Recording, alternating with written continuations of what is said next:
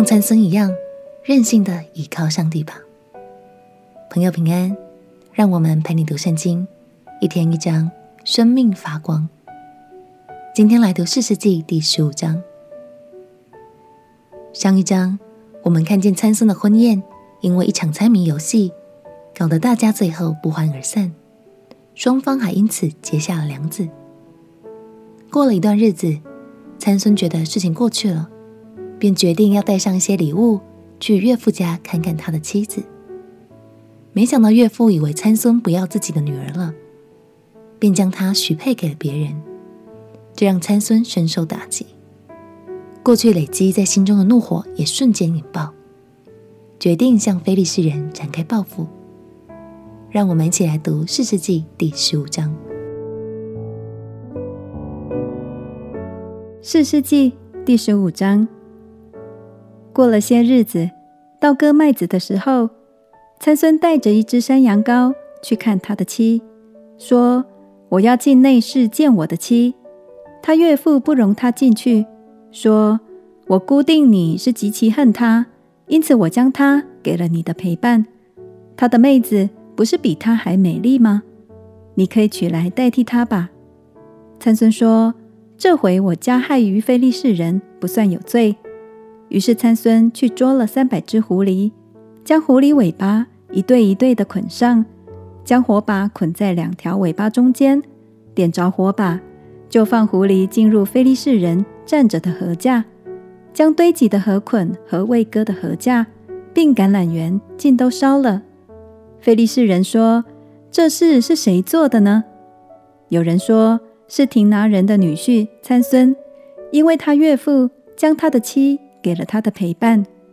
于是菲利士人上去，用火烧了妇人和他的父亲。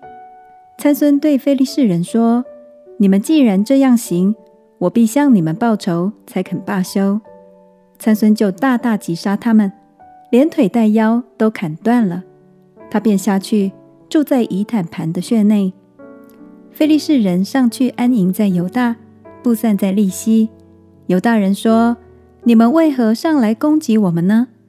他们说：“我们上来是要捆绑参孙，他向我们怎样行，我们也要向他怎样行。”于是有三千犹大人下到以坦盘的穴内，对参孙说：“非利士人挟制我们，你不知道吗？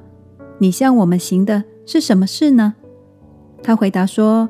他们向我怎样行，我也要向他们怎样行。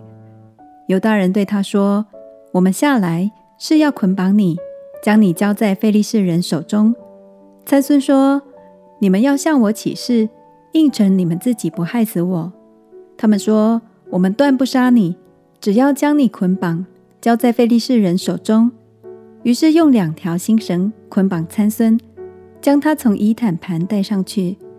参孙到了利希，非利士人都迎着喧嚷。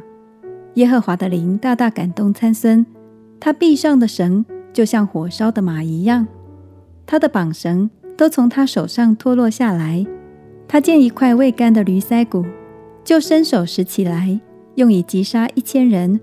参孙说：“我用驴腮骨杀人成堆，用驴腮骨杀了一千人。”说完这话，就把那腮骨。从手里抛出去了，那地便叫拉莫利西。参孙甚觉口渴，就求告耶和华说：“你既借仆人的手施行这么大的拯救，岂可任我渴死，落在未受割礼的人手中呢？”神就使利希的挖处裂开，有水从其中涌出来。参孙喝了，精神复原，因此那泉名叫引哈歌利。那泉直到今日还在利希。当非利士人挟制以色列人的时候，参孙做以色列的士师二十年。感谢神，他赐给参孙超凡的力气，这让非利士人拿他一点办法也没有。最后，参孙用随地捡起的骨头，就击杀了一千个非利士人。而现在，让我们把镜头停留在刚打斗完。又口渴又疲惫的参孙身上，他很渴，但他所做的第一件事，并不是去寻找水泉，也不是去找人讨点水喝，而是非常有安全感又带点任性的，直接开口求告神。而神也用超级不可思议的方式回应了参孙。亲爱的朋友，你对神也有这样的信心吗？让我们用单纯的心，凡事都放心依靠他吧。相信他很乐意，像祝福参孙一样的祝福我们的生命。我们起来祷告。亲爱的耶稣，不要单纯的依靠你，在需要帮助的时候呼求你，因为我知道你是我生命的守卫，也是乐意供应我的神。祷告奉耶稣基督的圣名祈求，阿门。